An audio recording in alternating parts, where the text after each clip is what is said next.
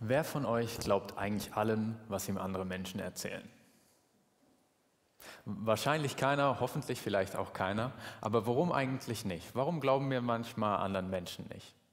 Ich glaube, es gibt verschiedene Faktoren, die das beeinflussen. Es hängt ein bisschen davon ab, wer uns etwas erzählt. Ob wir die Person gut kennen, ob wir die Person gar nicht kennen, ob wir der Person vertrauen oder nicht. Manchmal liegt es aber auch mehr an der Art und Weise, wie uns jemand etwas erzählt. Es hat irgendwie auch einen Einfluss darauf, ob wir die Sache glauben oder nicht. Und in wieder anderen Fällen, da liegt es gar nicht an der anderen Person, sondern bei uns selbst. Ähm, wenn wir zum Beispiel enttäuscht wurden von etwas, wenn wir uns auf etwas gefreut haben, darauf hingefiebert haben, gehofft haben und dann klappt es doch nicht. Und wenn dann jemand kommt und uns erzählt, hey doch, es wird doch funktionieren, dann fällt es uns viel schwerer, das zu glauben, einfach weil wir enttäuscht worden sind. Und dann gibt es tatsächlich noch Fälle, da ist es einfach die Sache selbst. Da ist die Geschichte, die uns jemand erzählt, so verrückt, so unglaublich, dass wir es irgendwie nicht glauben können. Selbst wenn das jemand ist, der vielleicht aus unserer Familie ist oder ein guter Freund von uns, wo wir sagen würden, nein, der lügt uns nicht einfach an. Aber die Geschichte klingt so verrückt, so unglaublich, dass wir es irgendwie einfach nicht glauben können. Und dass wir daran zweifeln, bis wir es mit eigenen Augen sehen. Und wenn wir dann ganz ehrlich sind, dann sagen wir das anderen Leuten vielleicht auch mal, sagen, hey, eigentlich habe ich dir echt nicht geglaubt, bis ich es gesehen habe. Weil es klang einfach so unglaublich, so unmöglich. Und ganz ähnlich verläuft die, der zweite Teil der Ostergeschichte, die Johannes berichtet. Den ersten Teil haben wir letzte Woche gehört, dazu hat Tim gepredigt. Ähm, da ging es darum, dass Jesus Maria begegnet ist. Und jetzt im zweiten Teil begegnet Jesus den anderen Jüngern. Ähm, es findet sogar am selben Tag statt. Am gleichen Tag, wie Jesus Maria begegnet ist, begegnet er auch den anderen Jüngern. Die Jünger hatten sich versteckt, sie haben sich in einem Gebäude eingeschlossen, weil sie sich gefürchtet haben. Sie haben sich alle getroffen am Abend, haben die Türen verschlossen, weil sie Angst hatten, dass sie auch getötet werden, dass ihnen das Gleiche passiert, wie Jesus passiert ist. Und als sie so zusammensitzen, taucht plötzlich mitten in ihrer Mitte Jesus auf. Und er spricht mit ihnen, er sagt ihnen Friede mit euch und ähm, er zeigt ihnen seine Wunden von der Kreuzigung, die an, der Hände, die an den Händen, die an der Seite. Und er verheißt ihnen den Heiligen Geist und sendet sie aus. Und das ist alles, was uns Johannes von diesem Treffen berichtet. Und was er uns aber auch sagt, ist, dass einer gefehlt hat. Also eigentlich zwei. Ähm, Judas und Thomas. Ihr kennt die Geschichte wahrscheinlich. Wir wissen nicht, warum Thomas nicht da war, aber Thomas war einfach nicht da. Vielleicht war er nur an dem Abend nicht mit dabei, weil er irgendwie was anderes vorhatte. Vielleicht ist er auch einfach gar nicht mehr zurückgekommen nach der Kreuzigung und ist wie alle anderen Jünger geflohen, hat aber seinen Weg zurück zu den Jüngern nicht mehr gefunden. Auf jeden Fall hat er das verpasst. Er hat nicht den auferstandenen Jesus gesehen. Und auf irgendeinem Weg finden die anderen Jünger ihn wieder. Sie treffen ihn irgendwo. Und natürlich erzählen sie ihm, was sie erlebt haben. Sie erzählen ihm davon, dass sie Jesus gesehen haben, dass Jesus erschienen ist, was Jesus gesagt hat, dass er ihnen die Wunden gezeigt hat und so weiter. Johannes fasst das so ganz kurz in einem Satz zusammen, in dem Satz, ähm, wir haben den Herrn gesehen. Das ist genau derselbe Satz, den äh, Maria auch gesagt hat, ähm, nachdem sie Jesus gesehen hat und zu den Jüngern gegangen ist. Ich würde aber sagen, wahrscheinlich haben sie ein bisschen mehr erzählt als nur diesen einen Satz. Wahrscheinlich waren sie total begeistert und ähm, fasziniert von dem, was geschehen ist. Und so erzählen sie das Thomas. Aber Thomas kann es nicht glauben. Er glaubt ihnen irgendwie nicht. Er hört ihnen zwar ganz genau zu und er versteht alles, was sie sagen. Das sehen wir an seiner Antwort, weil er sagt, ja okay, ich werde es aber nicht glauben, bis ich die Wunden sehe, von denen ihr gerade erzählt habt. Von den Wunden an den Händen, von der Wunde an der Seite. Aber er kann es einfach nicht glauben. Und eigentlich ist das verrückt, weil eigentlich kennen die, sich die Jünger schon lange. Sie sind drei Jahre lang mit Jesus durch das ganze Land gezogen. Sie haben gesehen, wie Jesus Wunder getan hat, wie Jesus Kranke geheilt hat, wie Jesus das Essen vermehrt hat, wie Jesus Tote wieder zum Leben erweckt hat. Sie haben zusammen wahrscheinlich auch mal gerätselt, was Jesus eigentlich meint mit dem allem, was er sagt. Haben sich zusammengesetzt und darüber diskutiert und nachgedacht, was hat Jesus jetzt gemeint, was bedeutet das, was er erzählt hat. Und sie haben sich auch zusammen in Lebensgefahr begeben. Zusammen sind sie mit Jesus zu Lazarus gegangen und alle Jünger hatten Angst, dass sie das nicht überleben werden, dass sie getötet werden. Ähm, Thomas selbst sagt das, okay, dann lasst uns mit Jesus gehen und werden alle gemeinsam sterben. Und trotz all dieser gemeinsamen Erlebnisse, die sie hatten, dieser gemeinsamen Geschichte und dieser Beziehung und diesem Vertrauen, was gewachsen ist über dieser Zeit, kann Thomas es nicht glauben. Aber warum nicht? Warum glaubt er ihn nicht einfach? Ich denke, es liegt an der Sache. Es ist nicht das Wie oder das Wer, sondern es ist die Sache selbst. Die Geschichte klingt für Thomas einfach so unglaublich, so unmöglich, dass er sich das einfach nicht vorstellen kann. Und deswegen kann, deswegen kann er ihnen nicht glauben. Ich denke schon, dass Thomas das Konzept von Auferstehung kannte. Ähm, vermutlich hat er es genauso verstanden wie die Frau, ähm, wie die Schwester von Lazarus, Martha. Ähm, die, als Jesus mit ihr darüber gesprochen hat, hat sie gesagt, ja klar, es gibt Auferstehung, aber das ist etwas, was am Ende der Welt geschieht, am Ende der Tage, wenn alles vorbei ist. Dann werden die Gerechten auferstehen. Und wahrscheinlich hat Thomas das ähnlich verstanden. Aber er konnte sich nicht vorstellen, dass Jesus, der vor drei Tagen auf so eine Art und Weise gestorben ist, jetzt wieder lebt, wieder auferstanden ist. Tatsächlich war er aber eigentlich nicht der einzige von den Jüngern, der ein bisschen Mühe mit diesem ganzen Thema der Auferstehung hat. Ähm, Lukas berichtet uns zum Beispiel vom ersten Aufeinandertreffen der Jünger mit Jesus, dass die Jünger da auch Angst hatten. Sie hatten auch Zweifel, okay, ist das wirklich Jesus oder ist das einfach nur ein Geist? Also irgendwie konnte es Thomas einfach nicht glauben. Und an diesem Punkt tauchte die Frage auf, warum glaubt er nicht? Und ich glaube, das ist der Punkt, warum Thomas häufig als der ungläubige Thomas oder Thomas der Zweifler bekannt ist. Aber ich glaube, diese Frage, warum glaubt er nicht, ist nicht nur eine Frage, die Thomas betrifft oder eine Frage, die wir manchmal an andere Leute stellen. Ähm, warum glaubst du nicht? Sondern diese Frage betrifft auch uns. Weil ich glaube, wir haben manchmal genau dieselbe Herausforderung wie Thomas. Auch wir können manchmal nicht glauben. Wir lesen Geschichten in der Bibel, ähm, wir lesen von den Wundern, die Jesus getan hat, wir lesen von dem, was Jesus versprochen hat, von seinen Verheißungen. Oder wir hören, was andere Menschen mit Jesus erlebt haben und es fällt uns schwer, das zu glauben. Wir, wir hören es, wir verstehen es vielleicht auch. Ähm, manchmal kennen wir es sogar auch auswendig. Zum Beispiel ähm, den Vers, trachtet zuerst nach dem Reich Gottes und alles andere wird euch zufallen. Wir verstehen, was das bedeuten soll. Wir verstehen, dass es heißt, wir sollen unsere Priorität auf Gott richten und dann wird er uns versorgen.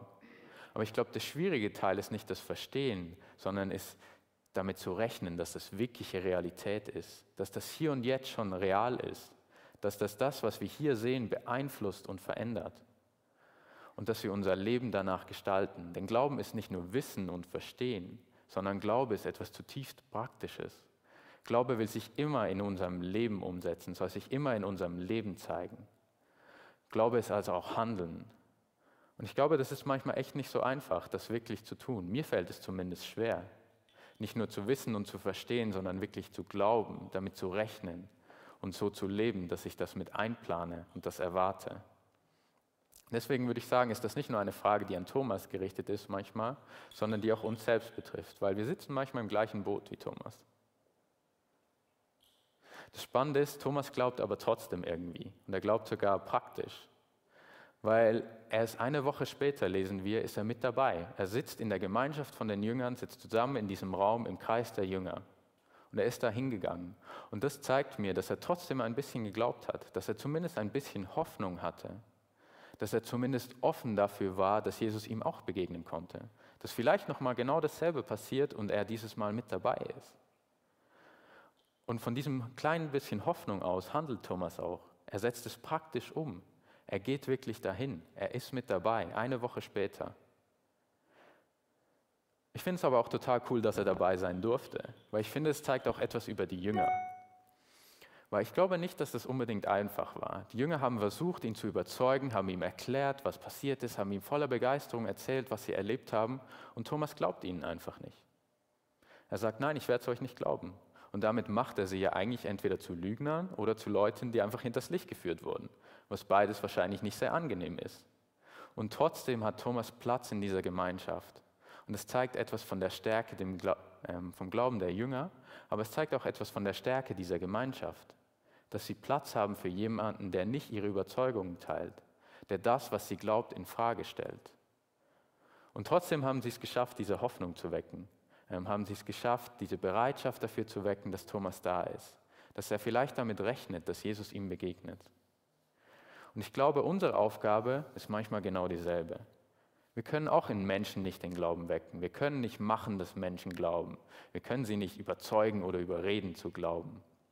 Aber was wir machen können, ist ihnen erzählen, was wir erlebt haben, ihnen vielleicht Fragen beantworten, ihnen helfen, sich auf diese Suche zu machen und in ihnen diese Hoffnung zu wecken, dass Jesus auch ihnen begegnen kann. Und sie vielleicht sogar dazu motivieren, sich aktiv auf die Suche zu machen nach Jesus und nach dieser Begegnung mit Jesus. Und dann manchmal auch einfach mit ihnen zu warten, bis das wirklich passiert. Bei Thomas hat es eine Woche gedauert, bis Jesus ihm begegnet ist.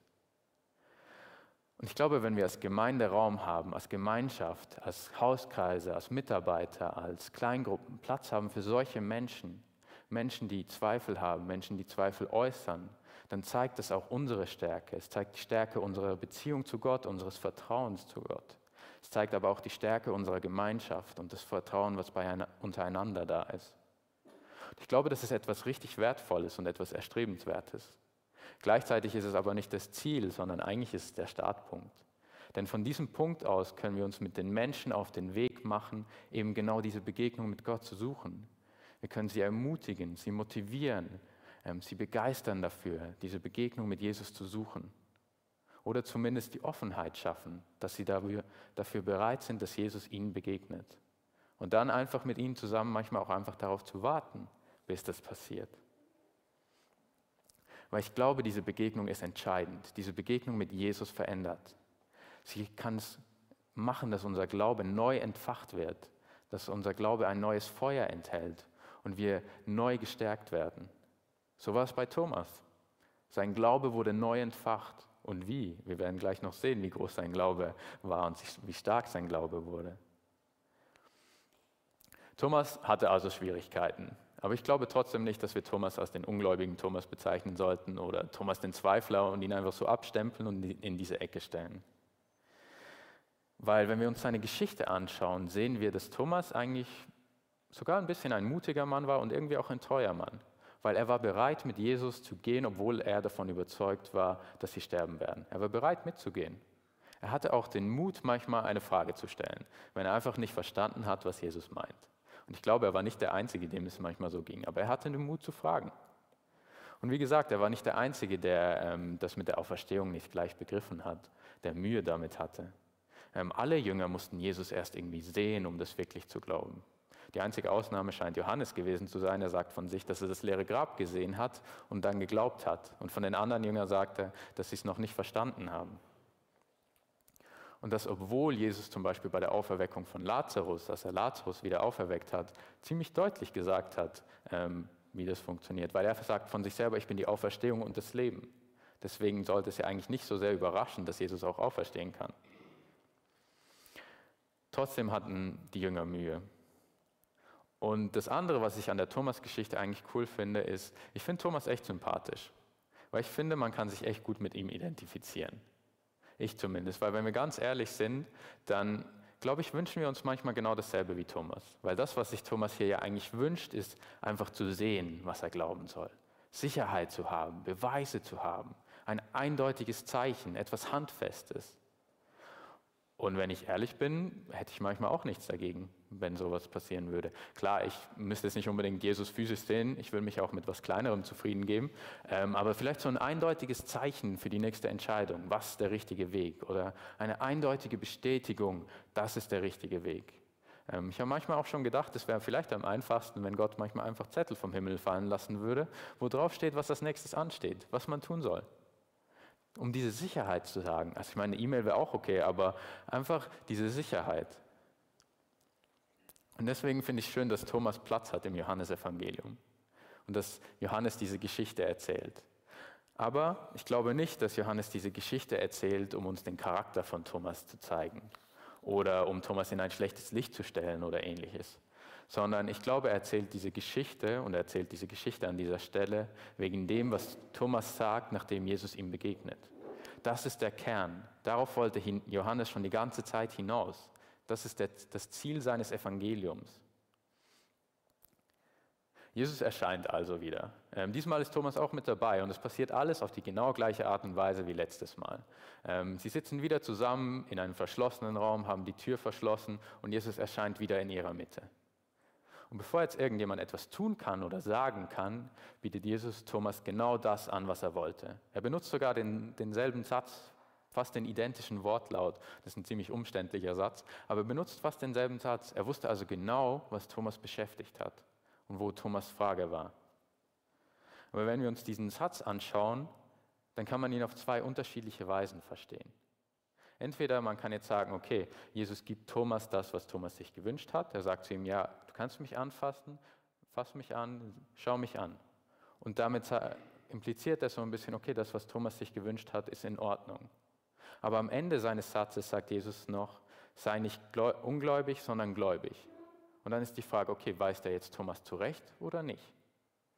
Und irgendwie ist das so ein bisschen eine komische Mischung, aber ich glaube, das ist auch irgendwie Absicht.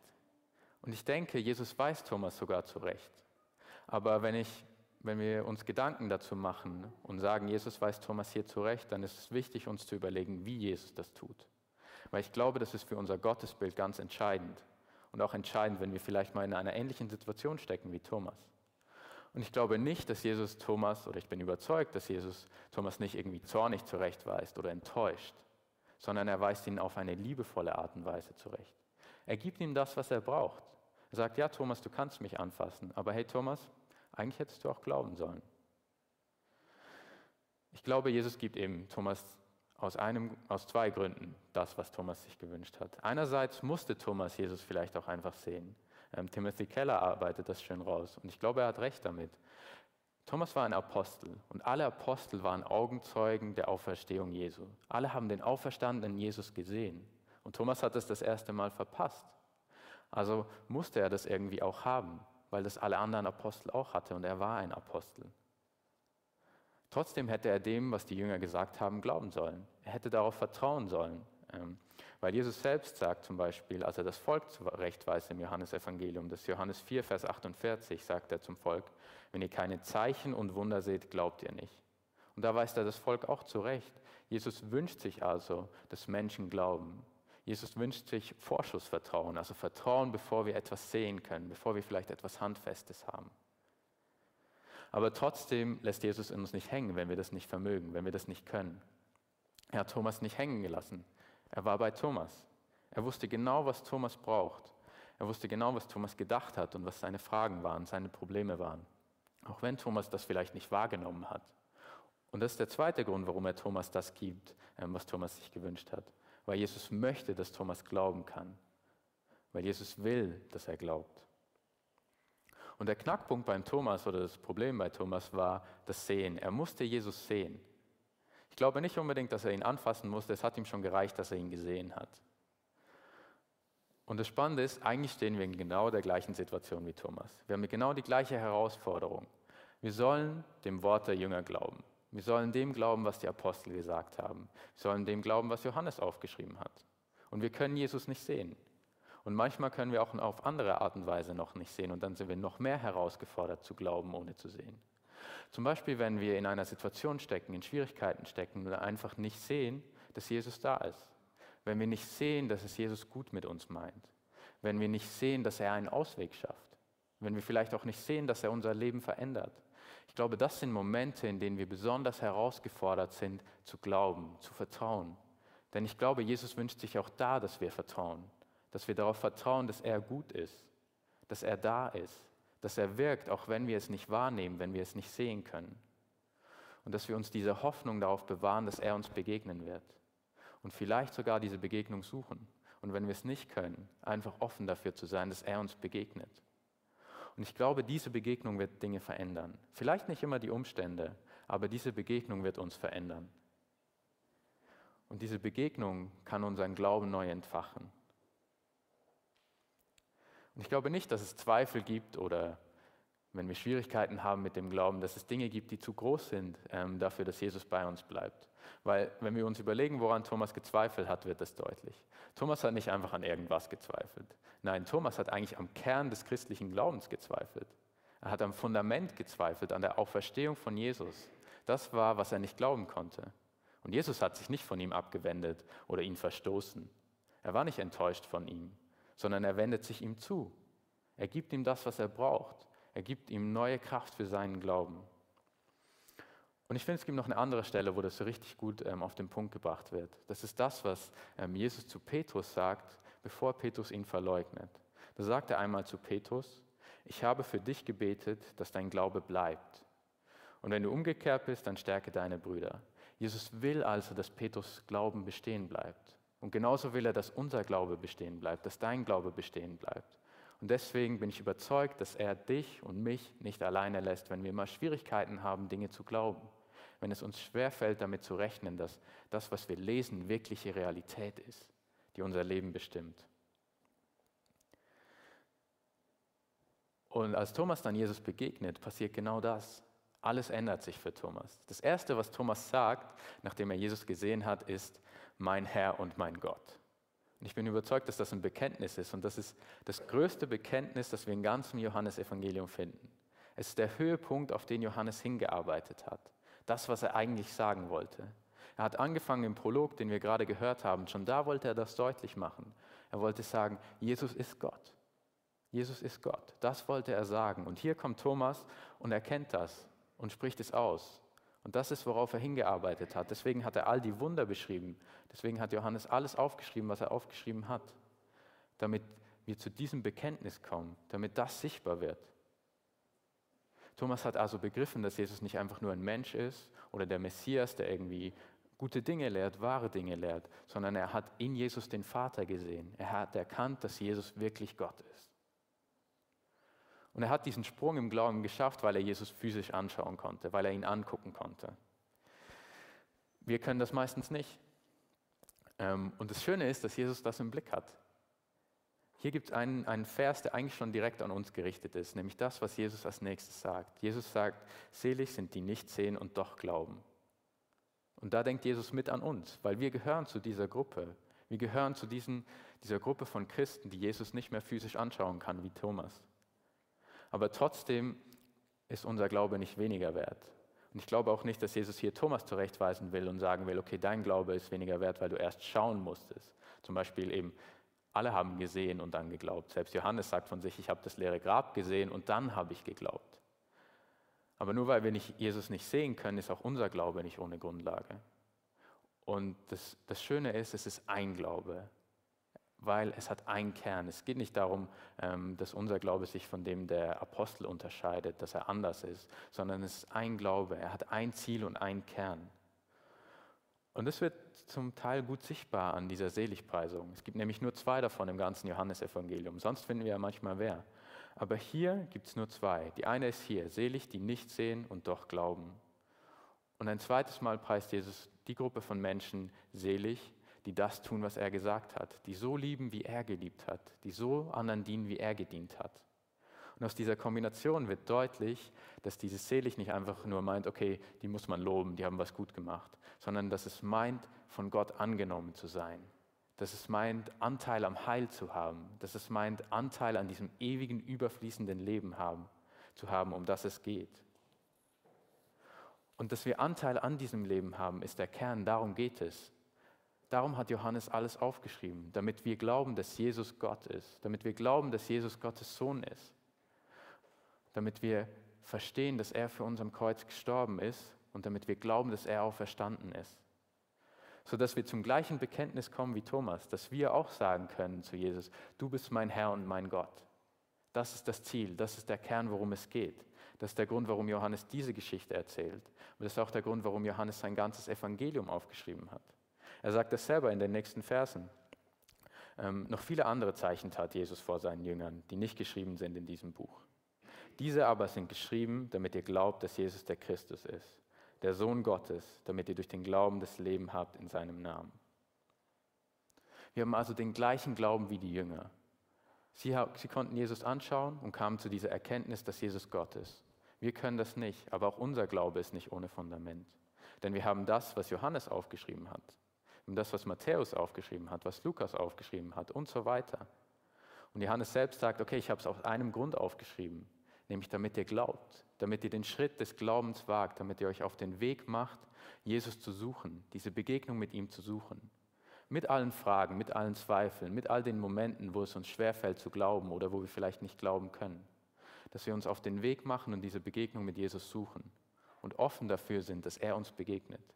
Vielleicht zu einem ersten Mal, vielleicht zum wiederholten Male, sodass er unser Leben verändert und auch wir zu diesem Bekenntnis kommen, dass wir von ganzem Herzen sagen können, Jesus, du bist mein Herr und mein Gott. Amen.